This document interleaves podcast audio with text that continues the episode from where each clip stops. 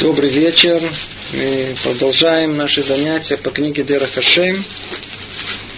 Напомню, мы находимся в третьей части, глава четвертая. Она называется «О случаях пророчества».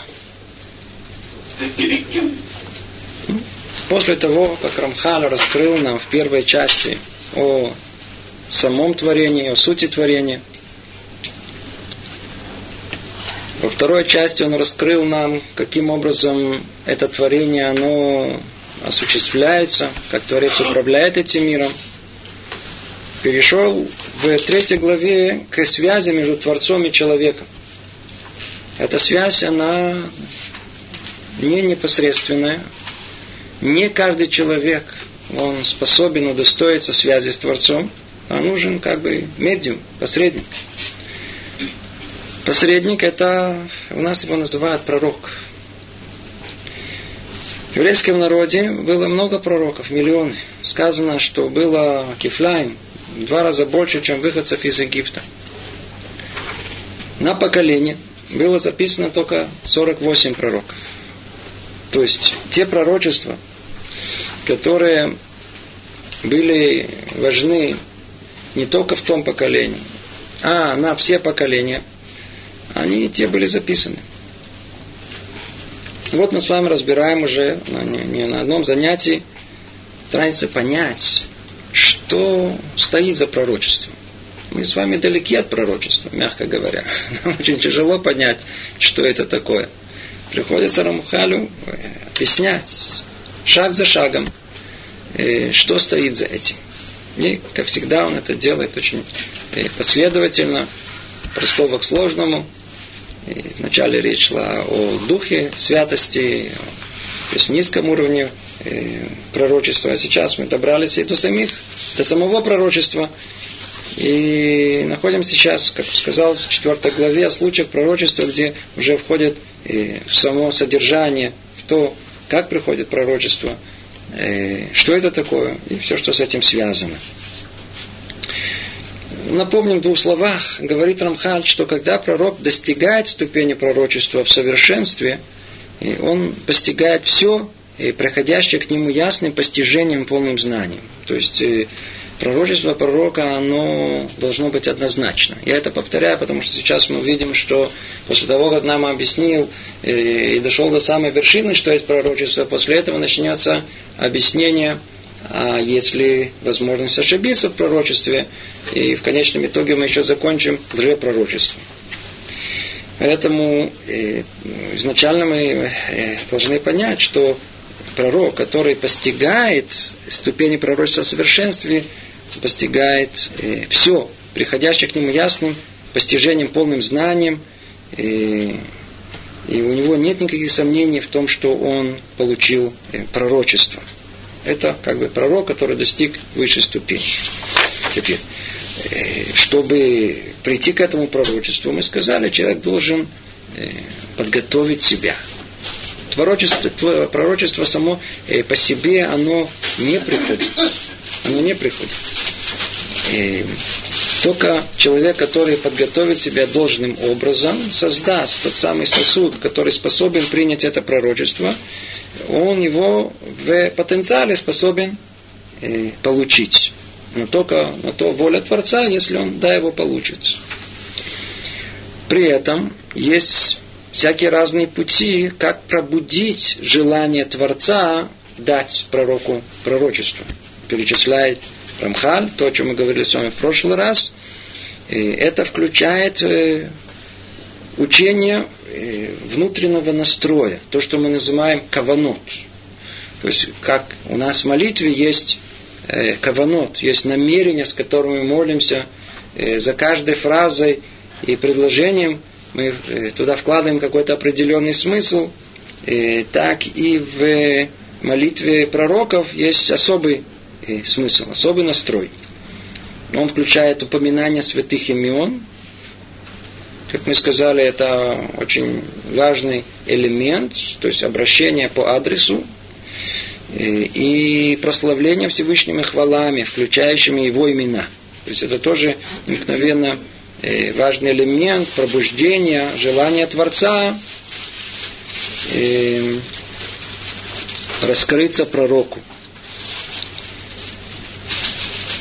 И соответственно тому, насколько они, то есть пророки, удостоятся своими деяниями, насколько очистится посредством этих вещей, то есть насколько человек живет праведной жизнью внешне, и насколько внутренняя жизнь этому соответствует, насколько он очистил самого себя, в такой степени приблизится э, благословенному, начнут получать воздействие, постига, постижение, постижение, пока не достигнут пророчества. Это те пути, которыми каким-то образом постигается пророчество. Теперь давайте перейдем уже к тому, что мы не учили, к пятому параграфу. Говорит тут э, Рамхаль так. Однако, даже после достижения ступени пророчества, пророки будут отличаться один от другого по уровню и ступени как количественно, так и качественно. То есть, несмотря на то, что мы сказали до этого, что э, пророки, если они достигли высокого уровня, то они уже его постигли в своем совершенстве. И, казалось бы, все должны э, достичь одного уровня. Тем не менее, мы видим, что это не так. Он говорит, даже после достижения ступени пророчества, то есть уже раскрылось ему пророчество, не все удостоится и одного уровня осознания, не всем будет дано и то же самое. Они будут отличаться друг от друга как по уровню и, и ступени, как количество, так и качество. Что кроется за этими словами? По уровню это по уровню раскрытия Творца. То есть это то, что зависит со стороны Творца. Творец раскрывается и к пророкам в разной степени.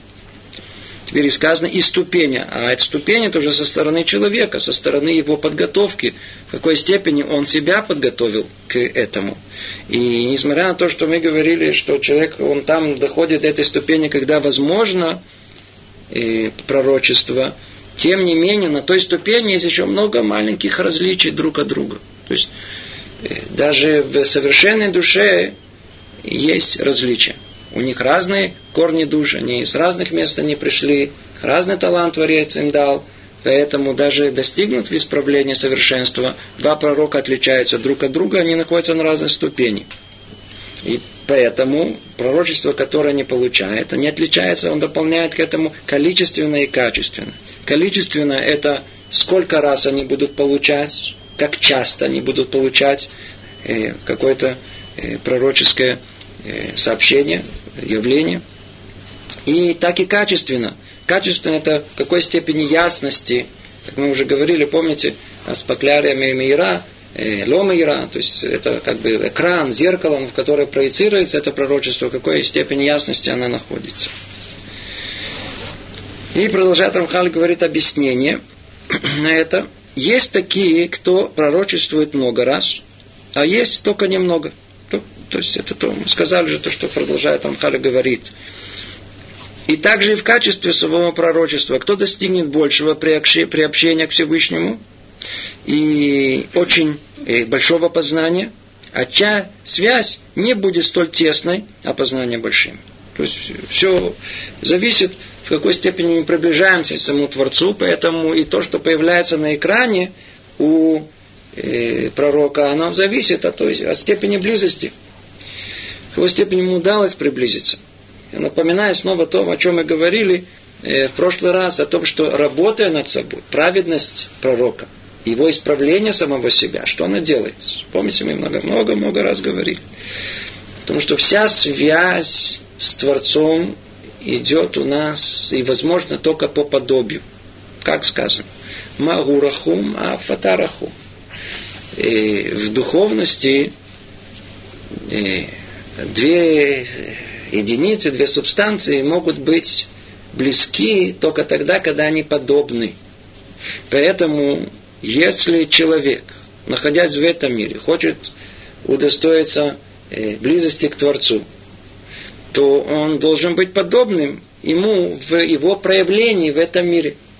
так как его проявление в этом мире, оно бывает, и мы это учим из самых разных мест, и это, в принципе, все обязанности наши, порой милосердные, э, долготерпимые и так далее, то в какой степени мы будем подобны э, проявлению Э, Творца в этом мире, в такой степени мы к нему приблизимся. Это и есть исправление пророков. Это, ихнее, это и есть путь ихнего совершенства.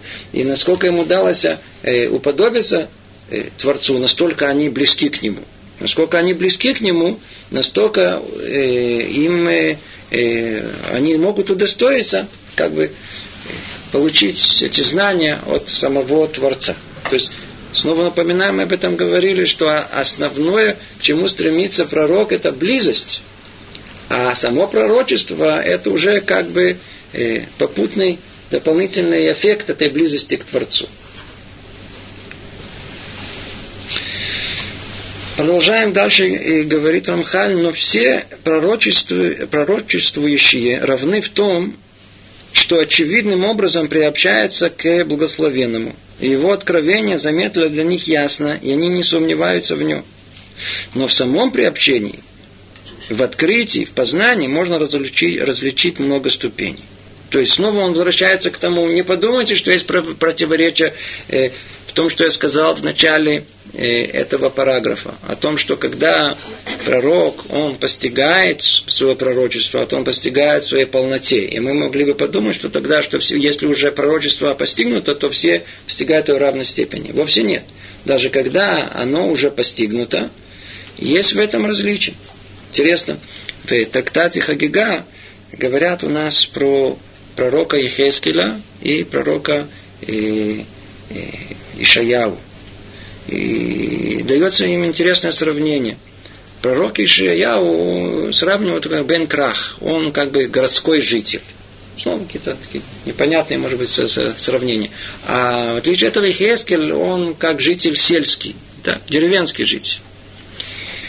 И Тара наша, она вся зашифрована говорит языком символов. Но кто чуть-чуть э, понимает и разбирается в нашей простой жизни, может и понять и в жизни духовной. Человек э, городской, он знаком он с жизнью города. В городе живет царь. Поэтому он может видеть, э, по крайней мере, как он выезжает, как он заезжает, видит войско его, видит министров его. И Пути эти знакомы ему, это не сильно удивляет его. Теперь представьте себе, что приезжает сельский житель, и вдруг он видит конницу царя, вдруг он видит царей, э, видит э, министров. Все это для него удивляет, он стоит с открытым ртом. И э, удивительная картина для него. Так и тут мы находим, что порой пророк Ихескель увидя картину пророческую, как бы он удивлен ею. Ему требуется э, какое-то дополнительное э, понимание этого всего, в отличие от пророка Ишияу, который э, у него восприятие этого, оно более непосредственно и более глубокое, более высокое. Это, в принципе, этими словами Бен Крах, Бен Кфар, то есть то ли городской житель, то ли сельский житель. То есть снова мы говорим, никто э, не подвергает сомнению, что пророчество и Ишаяу, и пророчество Ихескеля, они были пророчества истины. Ну что, им раскрылась картина на разных уровнях, на разных, э, и разное восприятие оно было. Продолжает Рамхали говорит в шестом параграфе, и еще бывает с пророками – что их посылает с поручением от Всевышнего. Ну, то есть, сейчас дополнительная э, функция пророка сейчас упоминается. До этого мы говорили, что как бы пророческая э, работа, деятельность, она в основном приближение к Творцу. Как следствие, он может удостоиться э, пророчества. То есть он развивает свой пророческий дар, и Творец может ему действительно дать этот, э, это пророчество. Но оказывается, что иногда бывает, что с этим пророчеством еще и, и дается поручение какое-то. То есть, это посланничество не является сутью пророчества. То есть не то, что пророчество э, пришло к нему для того, чтобы послать его. И совсем не обязательно, чтобы пророк был послан к другим. Но суть пророчества мы уже объяснили, что это приобщение к Всевышнему и божественное откровение. Ему сопутствует определенное познание и постижение. А заодно и какие-то поручения. То есть э, объясняет Рамхаль глубину всего, то есть порядок, который есть. А поручение это только побочное явление. Если еще пришло, э, пришло какое-то э, явление пророческое, то есть какие-то знания пророческие, то ему могут и сопутствовать и э, какие-то поручения. Э, тут снова только давайте прочтем. И еще бывает с пророками, что их посылают с поручением от Всевышнего. То есть это посланничество не является сутью пророчества, и совсем не обязательно, чтобы пророк был послан к другим. Но суть пророчества мы уже объяснили. Это приобщение к Всевышнему. Снова напоминает нам то, что мы уже учили несколько раз. Это приобщение. Слово приобщение это не самый лучший перевод. Ведь сказано э, в оригинале «гиддапкут». То есть по-простому это приклеиться. То есть наибольшая приближенность, которая только может быть желание приблизиться к самому э, Творцу. Тут привели приобщение к э, Творцу. Это так происходит, это то самое постижение э, пророчества, как мы сказали. Что происходит? Пророк в своих мыслях, он начинает подниматься вверх. Духовный мир для нас закрыт. В наше время и в былые времена для многих мудрецов этот духовный мир был раскрыт, был раскрыт в книге Зор и в продолжении этого в работах Аризеля. И этот мир гораздо яснее четче был известен пророкам. Поэтому, когда они могли, когда они сосредотачивались как мы говорили, посредством упоминаний имен, посредством восхваления и так далее, посредством того, что э, порой бывало, мы говорили, даже играли на инструментах, чтобы э, поднять их не дух, только в радости может прийти э, пророчество. То они в своих мыслях поднимались от мира к миру. От этапа к этапу. Пока не доходили до корня своей души. Это был необыкновенно тонкий ювелирный процесс поднятия вверх, вверх, вверх, вверх, вверх, вверх, пока не доходили до корня своей души. И тогда, когда они от корня хотели прийти еще выше, тогда они постигали тот самый двекут, они постигали тот самую э, близость к Всевышнему. То, что тут называется э, приобщение к Всевышнему. То, что суть пророчества – это приобщение к Всевышнему, это та самая близость к Всевышнему. То есть тот свет, который раскрывается им э, в момент, когда они пришли к корню своей души и захотели подняться еще выше. Тогда и приходит божественное откровение. И вот тогда, когда оно приходит, ему сопутствует определенное познание и постижение. Что такое познание и постижение? Познание – это э, то, что не было раньше раскрыто в Торе, а он это раскрывает – и постижение – это будущее. Раскрывает ему Творец то, что произойдет в будущем. И как мы сказали, а заодно и, если нужно, то и поручение в этом находится. Лжат Рамхали говорит, но часто случается, что пророки посылаются к другим людям. Это может постигнуть отвлеченного пророка – в совершенстве знающего пути пророчества, а может и того, кто не так знающий и опытен в этом. То есть, когда действительно, э, мы сказали, есть э, много уровней пророков, и когда пророк, он достигает уровня пророчества, и все на разных уровнях, то это может быть и пророк, который уже в совершенстве знает пути пророчества, а есть, который еще не опытен в этом деле. Поминали, что пророкам надо было учиться. То есть были школы пророков, были ученики, был у них учитель. И даже после того, как пророчество уже приходило к ним, они нуждались в инструкции, в обучении, чтобы правильно расшифровать то видение, которое приходило к ним. И если подобное пророчество, э, которое в конечном итоге выражалось еще и в поручении Всевышнего, приходило к э, неопытному, э, условно говоря, начинающему пророку, то из-за своей неопытности пророки могут ошибиться.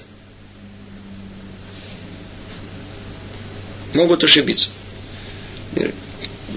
Как они могут ошибиться? Они или пророки, или не пророки. Одно из двух. Или, или лжепророки так ошибаются. Мы сказали, что если приходит человеку, э, пророку пророчество, то оно приходит в нем в ясной форме. Он понимает о том, что это пророчество, и оно в своей полноте и в совершенстве приходится. Ну, есть разные уровни этого, как мы уже упоминали, но, по крайней мере, оно должно быть ясно, как же э, могут прийти ошибки. Поэтому тут же объясняет нам Рамхаль, Причина в том, что они ошибаются не в том, что пророчествуют, а в том, что они сделали от себя. И при этом не исполнят поручение как следует и будут наказаны, как в случае с пророком царя Яровама. Пророчество было расшифровано правильно. Но что? Там надо было еще какие-то деяния делать. Это было связано с какими-то конкретными действиями. Тут может быть, что пророк что-то от себя добавит, и это повлечет самые не, нехорошие результаты. Давайте снова только это прочтем. Но часто случается, что пророки посылаются к другим людям. Это может постигнуть отличен, а, а, отличенного пророка в совершенстве, знающего пути и пророчества а может и того, кто не так уж знающий и опытен в этом. Из-за своей неопытности пророки могут ошибиться. Не в том, что пророчествуют, а в том, что они сделают от себя, не исполнят поручения как следует и будут наказаны, как в случае с пророком царя Ировам, который нарушил собственные слова. Это случилось из-за того, что он не точно следовал путям пророчества, как сказали наши мудрецы, благословенная их память в э, трактате Сангидрин. О чем речь идет? Знаю, скорее всего, вы знаете, эта история рассказывается в Мелахим Алиф и про царя Ировама. Царь Ировам не был хорошим царем. Э, приносил э, жертвоприношения э, не в честь Творца, а в честь других сил. И был послан ему пророк из иудей, который именно в тот момент, когда он собрался делать жертвоприношение, появился перед ним и предупредил его о том, что зная о том, что твои деяния неугодны Творцу, и что тебя могут постигнуть несчастье. И даже дал ему симан, то есть признак, что сейчас произойдет в этот момент, что то место, где есть, собирается пепел от сжигания – Э, жертвы, он расколется, распадется. Ну, услышав такое, царь слегка разозлился и хотел рукой, это сказать, показать ему, что показать стражникам, чтобы его... Как только он поднял руку, рука отсохла. Но он испугался, понял, что имеет дело с настоящим пророком. Плюс в это время раскололся, действительно, это, как предсказал он, это, это то место, где э, находилось э, пепел от жертвоприношения. Стал его просить, умолять, чтобы он ему помолился за него, чтобы ему руку вернуло. Испугался, никто не хочет без руки. И пророк этот э, помолился за него, и вернулось снова к нему действие руки. Тогда почувствовал, по-видимому, такую благодарность к этому пророку и пригласил его и говорит, давай, поешь со мной, попей со мной, остановись. На что ответил ему этот э, молодой пророк о том, что я получил пророчество, где сказано, что мне нельзя в этом месте, в Бет-Эле дело было, нельзя ни есть, ни пить, ни ночевать. Мне нельзя тут находиться. меня послали только на мое пророчество и не больше. То он сделал свое дело и пошел. И в это время находился там же такой один старец, которого условно его называли тоже пророком, который услышал э, подобное, что произошло, эти события, и погнался за этим пророком. И действительно застал его в, по дороге. Еще было сказано, кроме всего прочего, в том самом пророчестве, что нельзя э, возвращаться из Бет-Эля в то же самое место, тем же самым путем, каким он приходил туда. Не есть, не пить, не возвращаться по тому же пути. Что сделал этот пророк? Естественно, что не ел, не пил и пошел другим путем. Тот самый старец погнался за ним и говорит ему, послушай, нет великого, как ты, приходи ко мне, мы как, как два пророка поговорим, попьем, выпьем. Он говорит, мне нельзя ни пить, ни есть. Тогда сказал ему этот э, старец, знаешь же, что я получил э, пророчество сейчас, что тебе можно есть и пить у меня. Ну, по-видимому, он вызывал Э, я вам рассказываю только внешнюю канву этого. Э, вызывал у него этот старец доверия. И он вернулся с ним в Бетель, попил, поил и попил. Что дальше произошло, вам известно. Когда он пошел, э, теперь, когда он возвращался теперь в Иудею, то по дороге напал на него лев. И задрал его. Задрал его. Одним словом, пророчество – это очень опасная специальность вы чуть-чуть двигаете вправо-лево, что-то не то, малейшее что-то не, не так просто. Это не... Естественно, о, пророк думает, что не знает, что вечно преследуемый в самой бедности, в самых худших условиях. Еще плюс что-то не то слово не так, и не знаю, кто может вас задрать по дороге. Об этом сказано. Что тут произошло? Смотрите, давайте теперь, э, э, зная хотя бы малейшую канву, поймем, что, что имел в виду тут Рамхан. Из-за своей неопытности, неопытности пророки могут ошибиться. То есть речь идет о этом молодом пророке. Не в том, что пророчествуют. Пророчество, которое он сказал э, э, царю Иероваму, оно было правильное пророчество. А где была проблема? В том, что не сделали от себя не исполнил поручения как следует. Они он не сделал до конца. В чем его проблема? Он нарушил собственные слова. То есть он не точно следовал путям пророчества. Ему сказали, не ешь, не пей в Бет-Эли, возвращайся в Иудею другим путем. Все. Нельзя было менять этого. Что он сделал? Он вернулся, в конечном итоге пил, ел, это уже было, и вернулся тем же путем, снова, по какому он туда ушел, он снова пришел туда. То есть он нарушил все, что он сам сказал.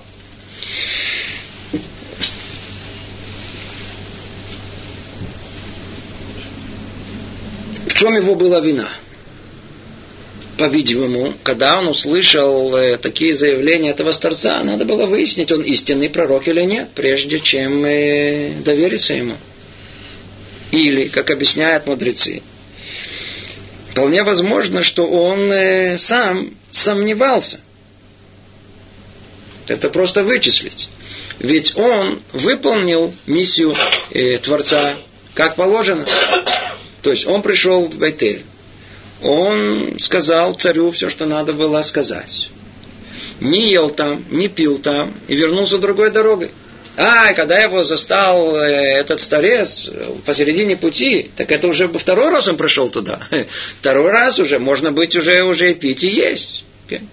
То есть, по-видимому, так как было двусмыслие, и так как он не был, и в этом, по-видимому, и проявилась его неопытность, то тут его и постигла рука правосудия. Если Творец говорит, не ешь, не пей, в этом нет никаких, нет никаких э, дополнительных мыслей не должно быть. По-видимому, что опытный бы э, пророк такое бы, скорее всего, не допустил. Продолжает Рамхали говорить, мы сейчас переходим на седьмой параграф. может случиться, что какой-то пророк постигнет истинную вещь в своем пророчестве, но не постигнет все истинные вещи, которые он содержит. Посмотрите, как Рамхаль постепенно, постепенно нам, так сказать, раскрывает разные стороны пророчества. Есть у нас э, э, э, пророчество, связанное с поручением. Теперь он говорит, что есть, э, что может случиться, что какой-то пророк постигнет истинную вещь в своем пророчестве, но не постигнем все истинные вещи, которые он содержит. Давайте сейчас поймем, о чем речь идет. Это как-то слышится очень абстрактно. И вот он приводит такой нам пример. Нам всем известный, я надеюсь, хорошо известный. Например, в пророчестве Йоны, сына Митая, в словах «И Нинве будет перевернуто», он говорит, вложены и два истинных смысла. Это очень хороший пример. Я надеюсь, что все знают содержание книги Йона. И то есть не надо все пересказывать. Но в одном слове э, был большой город, где жило много-много людей. Это не еврейский город. И вот Творец посылает еврейского пророка в этот город предупредить их о их плохих деяниях. Иона, как известно, не хотел выполнять повеление Творца. И он хотел убежать. И он сел на море, сел в корабль, и отплыл этот корабль, началась буря, и корабль начал тонуть, и все моряки перепугались, и все стали выбрасывать, ничего не могут, и так, и сяк. Потом э, выбросили э, гораль, выбросили жребий, из-за кого это непонятное явление, потому что они видели, что вокруг них только есть буря. А чуть дальше спокойно, корабли едут себе, а вокруг них целая буря, как будто, я знаю, какой-то орикон такой вокруг них, это прямо вихрь только вокруг них. Поняли, что связано с кем-то из них. Выбросили жребий, попала на Юна. Спросили, кто ты, что Он сказал, я еврей, а что ты делал? Убегаю от Бога. Он говорит, от Бога можно убежать. Они перепугали всего этого. И наоборот, хотели его спасти, не хотели его. Он им сам сказал, выбросите меня. Они не хотели. Что мы просто э, невинную душу выбросим в море? Смотрите, какого уровня были моряки когда Были очень богобоязненные, кстати говоря. И в конечном итоге они видят, что ничего не получается. Все попытки спасти не, не, не приводят к ничему. Они его выкинули в море. Как только выкинули, сразу море успокоилось. Сказано потом, что они все прошли гиюр но не такой, как сейчас в армии, а такой настоящий, такой, они сами пришли все в Иерусалим, чтобы там э, стать евреями, принести жертвоприношение в, в храме. И в море, оказывается, Яна не утонул, его проглотила рыба. Это, и потом эта рыба его на, на сушу э, спасла его, да, открыла рот, и он вышел на сушу. И в какое место? Прямо недалеко от Нинве, как, как, как его надо было. Э, нельзя спасти тебя, Творца. И говорит ему Творец, ну, все, давай иди, теперь, как я тебе сказал, ты от меня не убежишь, спасай этот город. Что сделал он? Делать уже нечего. Тут уже одна попытка была, видит, что ничего не получится. Он приходит в этот город и кричит. Что он кричит? Нинве будет перевернута, Нинве будет перевернута. Что дальше оказалось? Услышав это, слух дошел до царя. Царь понял, что это пророк, еврейский истинный пророк. И он перепугался. И надел на себя сак, надел себя, э, э, как по-русски, не знаю, говорят. Э, что-то на себя одел, ну, снял с себя царские одежды, надел на себя какой-то холст такой, с, с мешковину какой-то. И также повелел всему народу. И они сделали чуву. Сделали чуву. Вообще непонятное явление. Э, Юна был недоволен этим. Он говорит, я так и знал, что так и произойдет. И тем самым раскрывается причина, почему он не хотел выполнять повеление Творца. Э, и в конечном итоге, несмотря на то, что ему пролагалось большое наказание, ему не дали это наказание. И, в общем, какой-то хэппи в конце, все, все, все очень хорошо. То есть и он э, остался живой, и, и весь город он сделал чуву. Правда, не сделал чего от любви к Творца, а в основном от страха перед Творцом. Да, тоже. Что стоит за всей этой историей? Странная, странная история, которая только может быть. Да. И... Тут есть много сторон рассмотрения. Мы, это не наша тема, только то, что хочет нам рассказать э, Рамхаль. Сначала традиционное понимание, чтобы мы могли оттенить э, новшество, которое Рамхаль нам объясняет, тут наша глубина всего этого. В принципе, и Рамбам указывает в э, Аллахот, в законах, о том, что пророчество хорошее, оно не отменяется. Пророчество плохое, оно условно. Ведь вопрос, который тут у нас э, прямиком можем спросить, как так? Что Творец сказал э, сделать э, пророк Иона? Иди и скажи им о том, что через 40 дней город переворачивается. Значит, он должен был их перевернуть, он должен был там их всех уничтожить. А результат какой? Ничего этого не произошло. Так что получается, он был уже пророком, пророчество не осуществилось. Рабам объясняет это о том, что пророчество хорошее – оно не отменяется. Все пророчества плохие, которые написаны у нас, они альтная, они э, условные. Если народ делает, исправляет себя, делает чуву, то пророчество оно не, не исполняется. Не исполняется. Поэтому и Йона, он понял о том, что его посылают пророчествовать, а потом же и он, и он заранее знал о том, что, как у нас написано, народы мира калей чува. Чем евреи отличаются от народов мира? Евреи их называют как? Жестоко, шейоры, жестоковыйные. Шея это вы, знаете, такое, то есть такие, знаете, упрямые такие, вот, знаете, что-то, то есть упрямая шея такая, надо, говорят, посмотри вправо, он даже не смотрит, он такой, знаете, гордый стоит, такой, не хочет. Жестоковыйный народ. Им говорят, делай чуву. Он говорит, а ты кто такой? Я себя еще, еще сделаю, что ты сделай чуву, делай, как я думаю, я тебе расскажу. Еврей, два еврея, три мнения. Это тяжелый народ. Тору не дали ни китайцам, ни другим народам. Они бы что бы сделали с этой Торой? Соблюдали бы ее. Кого нужно было Творцу дать э, Тору? Самому жестоковыйному народу. В отличие от них, народы мира, они, они чува, они только пробуди их душу. А душа у них тоже высокая, чувствительная. Пробуди их только душу по-настоящему, они тоже сделают чуву. Что чувствовал э, Йона? Что он чувствовал? Он чувствовал, что Творец посылает его на задание, которое он заранее знает, что он там будет выглядеть вообще лжепророком во всем этом деле. Почему? Потому что народы мира точно, они сделают чуву, и тогда он э, что окажется? Окажется, что в этом будет порицание еврейскому народу. А единственное, что двигало им, это была любовь к еврейскому народу.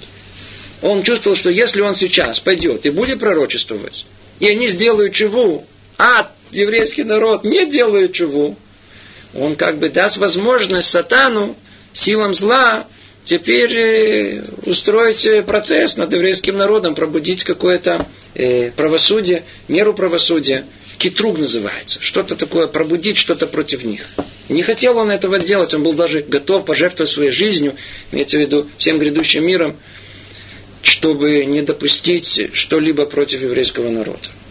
Это объяснение, которое есть. То есть получается, что э, как бы он в своем этом пророчестве, он видел, что это пророчество э, может быть отменено. Okay.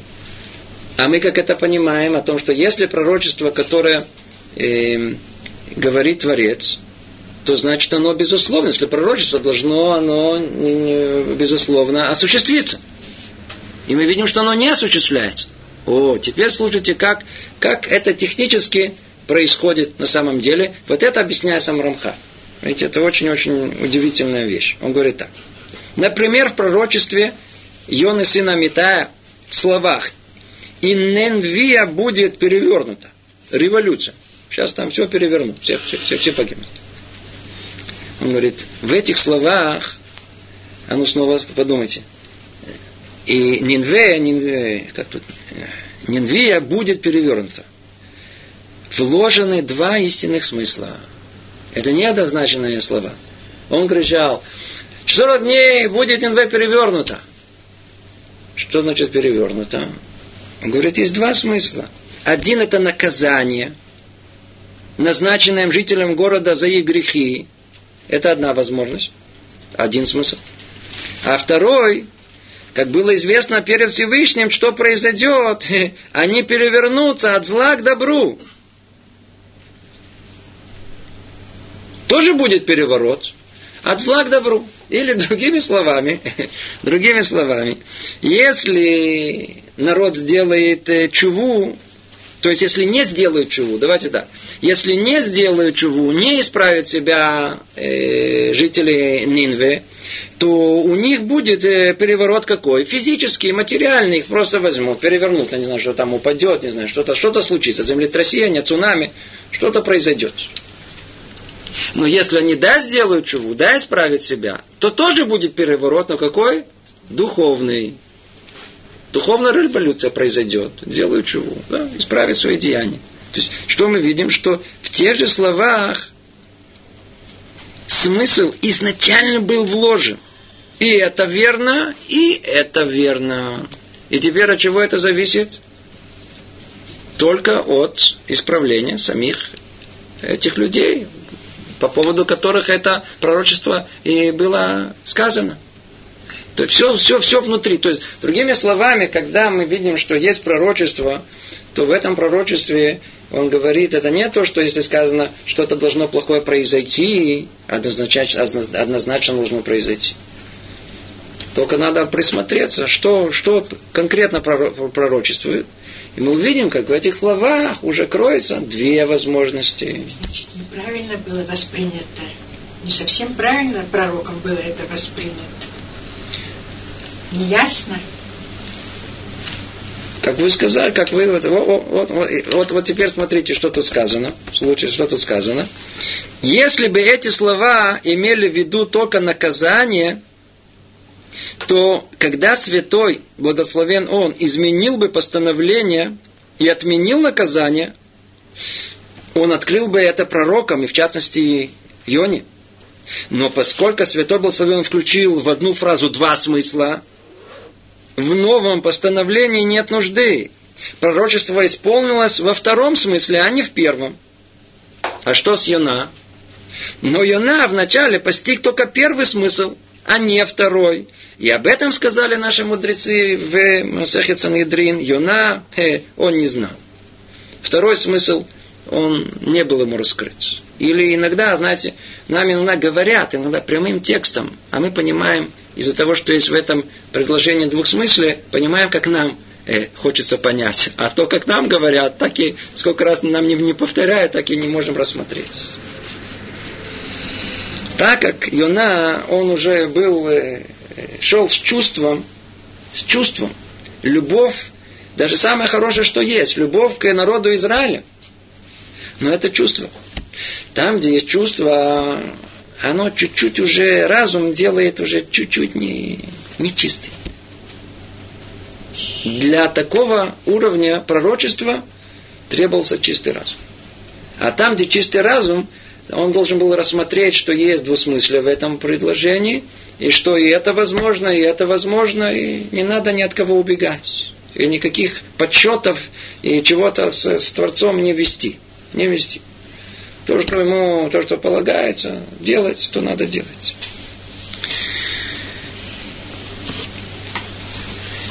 То есть это пример э, теперь возвращаемся к началу этого параграфа, может быть, больше будет понято. Как говорит Рамхан, может случиться, что какой-то пророк постигнет истинную вещь в своем пророчестве, но не постигнет все истинные вещи, которые у нас содержат. То есть не до конца. То есть он, пророчество было ясно, иди говори, через 40 дней все перевернется, верни э, их к истинному пути чтобы они пошли по пути исправления. Пошел, сделал, все правильно, ничего не изменил, все как есть. Но что одну деталь не рассмотрел, что в этом в, в, в том, как даже Творец ему сказал призывать, есть уже что там вложено внутри, в этом двусмысле, и возможность все прощения Творца. Поэтому не надо было э, Творцу раскрываться, Йоне и говорить, о, я их простил. Не требовалось. Почему? Потому что это уже вложено в, самом, в, эти, в самих этих словах, минва будет э, перевернута. То перейдем теперь к восьмому параграфу. И необходимо знать. Теперь как бы он переходит чуть-чуть э, к внутреннему содержанию самого пророчества. И необходимо знать, что в пророчестве различимы два аспекта. Одна суть, а второе слова. Иногда пророк постигает нечто, не ограниченное словами, и выразит его своими словами. А иногда постигает нечто ограниченное также и словами. Например, пророчество Ишаяу, Ирмияу и других пророков записано на поколение.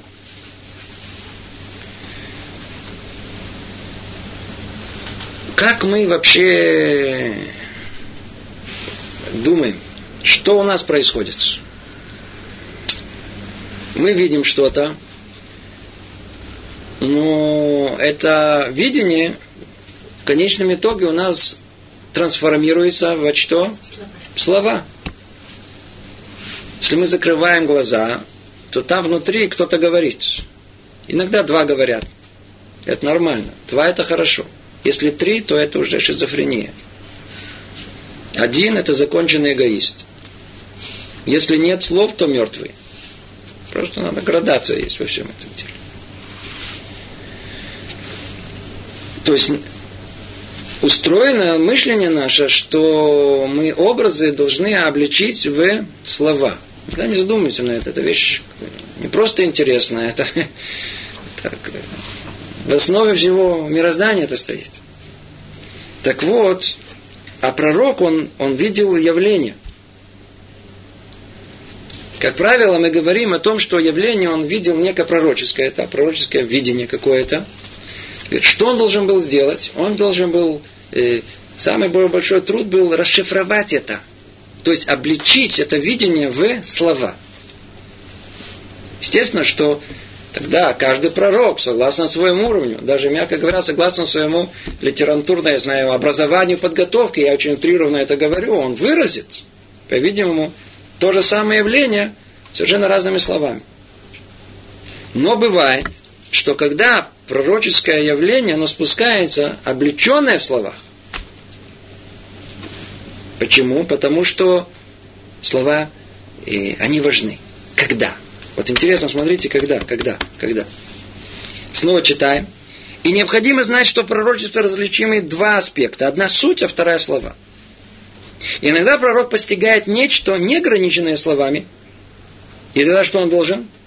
Он должен выразить его своими словами а иногда постигает нечто ограниченное также и словами. То есть он уже непосредственно постигает явление, в котором уже содержится словесная форма. Например, пророчество Ишаяу и Ермияу и других пророков, записанные на поколение. Обратите внимание, как мы сказали, те пророки, которые у нас записаны на поколение, они видели э, пророческие явления. Они видели нечто но это было уже выражено в определенных словах. А почему это должно было в словах, а не в видении? Почему не дали им возможность самим выразить это э, видение? Ибо их слова в пророчестве были определены, чтобы объединить вместе многие вещи. Что тут сказано? Что значит объединить вместе многие вещи? Смысл. О, а ну, сделай маленькое вступление. Маленькое вступление. Вот мы читаем Тору. Тора. Многие люди полагают о том, что Тора – книжка. Есть много книг. Поминали. Он говорит, Тору читал? Говорит, да, читал. Говорит, синюю. Есть э, Тора книжка, так он читал, открыл, читал, написано, скучновато, что-то, знаете, скучно. Это, есть уровень такого понимания. Есть другое понимание, что это не книга, А это есть слова э, самого творителя этого мира. То есть он диктовал Мушерабейну букву в букву. И это то, что мы видим перед собой. Это совершенно другое восприятие того же самого. Внешне выглядит как обыкновенный текст. Теперь. Надеюсь, что ясно и понятно, что если человек пишет что-то, то он вкладывает какой-то определенный смысл. Литература веды могут вложить какой-то другой смысл. И написать диссертацию. Тоже надо как-то на жизнь заработать. Когда мы говорим, что этот текст он написан Творцом, то он содержит в себе необыкновенную глубину. Теперь, что такое необыкновенная глубина? Мы ее как называем? Есть 70 сторон понимания Торы. Я уже не говорю про все остальные шевелим, целая, целая, целая масса. По крайней мере, на первом самом уровне есть 70 сторон понимания Торы. Например, мы видим какое-то предложение Торы. Комментарий Раш. Комментарий Рамбам, что-то другое. Сворно, что-то другое. Да, а каждый, что тут происходит, так это так или так? Один мидраж так говорит, другой так говорит. На что мы все отвечаем? Как? Это 70 сторон понимания Торы. 70 сторон. То есть, а каждая фраза, так как она сформулирована не человеческим разумом, по-видимому, человек не сможет, не в состоянии так это сформулировать, она содержит в себе всю емкость, э, максимальную понимание того, что хотят выразить. И это выражается 70 сторонами. И так можно понять, и так, и по таким углом, по таким углом, таким углом. Да? Э, возьмем лист бумаги. Да? Лист бумаги, например, лист бумаги. Он, он, он, он, если смотреть на него вот по таким углом, это линия. По таким, со с такой стороны, это э, прямоугольник. Верно? Смотря с какой стороны ты смотришь, но в принципе это та же самая реальность. То есть на ту же самую реальность можно смотреть по самой разной стороной. И это правильное описание, это правильное описание. Соберем все вместе, поймем истинное понимание этого. И так и в пророческих словах. Только Творец мог спустить пророческое явление, облеченное в тех словах, которые будут содержать в себе единое содержание. 70 сторон. Со всех, со всех. Со всех. Это то, что тут сказано. Почему э, это было в, явление было выражено уже словами? А иногда, как он говорит, а иногда постигнет нечто ограниченное также и словами, например, пророчество Ишая, Вармияу и других пророков, записанные на поколение. Почему? Ибо их слова в пророчестве были определены, чтобы объединить вместе многие вещи. Что за многие вещи? 70 сторон, заключенные порой в одном слове. О, это уже не так просто. Это уже нам нужна формулировка самого, самого Творца, Э, чтобы вложить в словесную форму 70 э, сторон понимания. Продолжает Рамхали говорит, но и в этом случае фразеология зависит также от готовности самого пророка, стиля его языка и образа речи. Вау, смотрите, смотрите, смотрите, что происходит. И даже тогда, когда уже спускается словесная форма, она не один к одному – она еще и тут зависит в какой-то степени, то есть есть какой-то костяк, который не меняется. Нельзя его поменять. Это спустилось.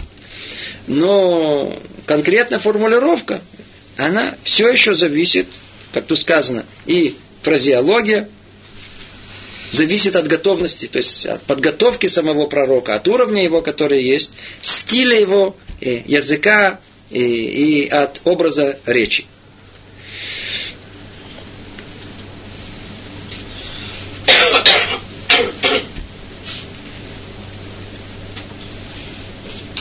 Интересно привести тут пример. Интересный пример. Описывается в пророках, что царь Ишаяу, однажды он в храме, в, во дворе храмового, место называется Азара, нашел Тору, которая была открыта, она как бы валялась открыта. И она была открыта на месте Бетохаха, там, где как бы э, Творец указывает еврейскому народу, э, о его плохом поведении и о тех наказаниях, которые могут его постичь. Так как он был царь праведный, то он понял, он понял, что э, в этом есть намек, предупреждение свыше, свыше что нужно делать э, э, какое-то исправление. Теперь он не знал, какое исправление, не знал, что конкретно. И он послал, в его время жила э, э, пророчница Хульда. И он послал Хульде, чтобы она сказала, что тут происходит, что нужно исправить и так далее.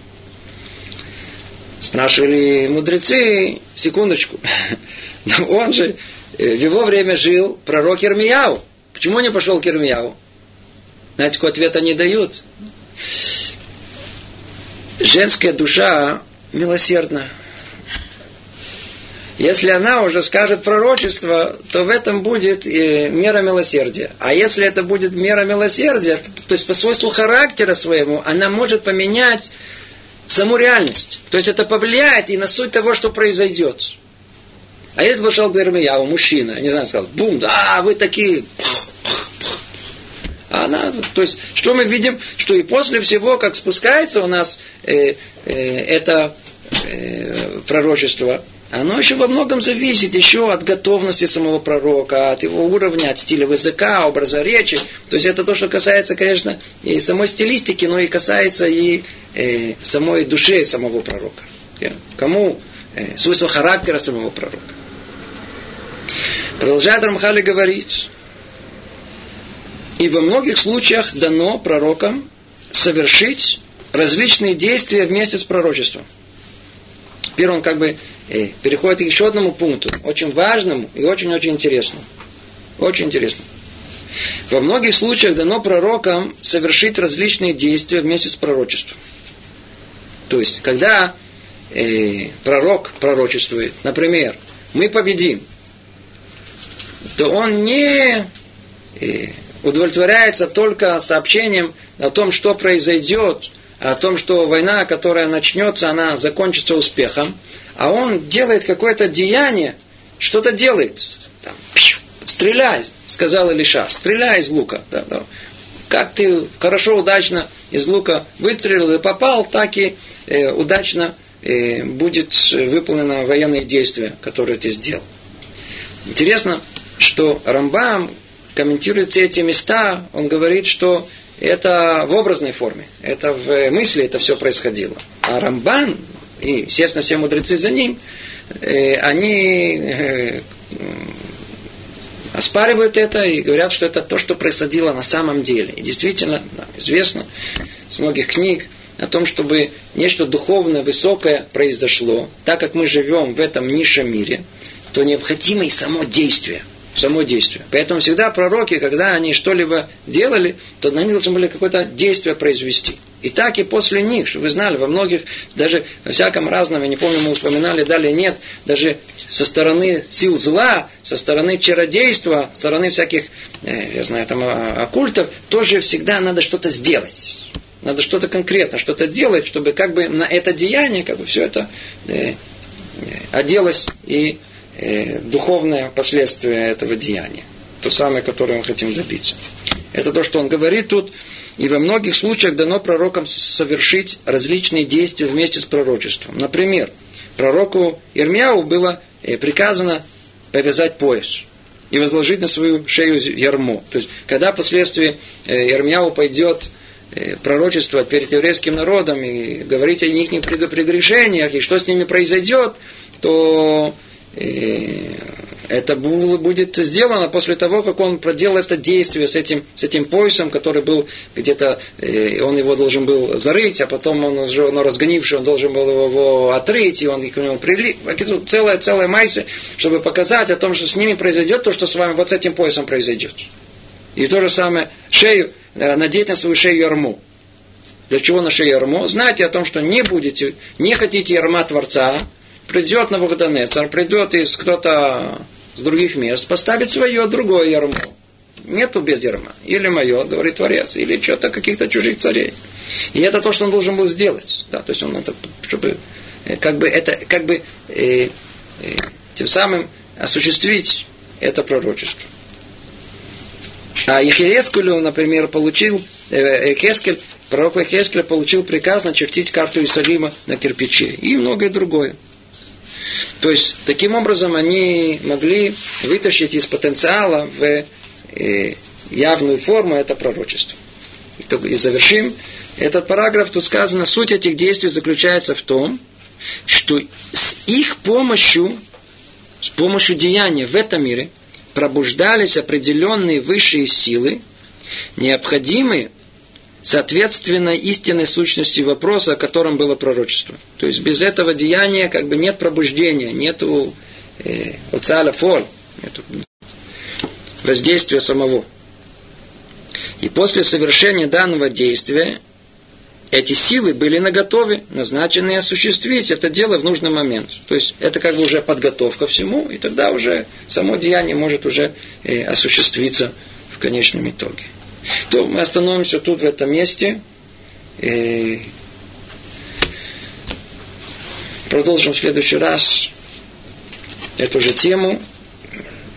Всего доброго. Привет из Иерусалима.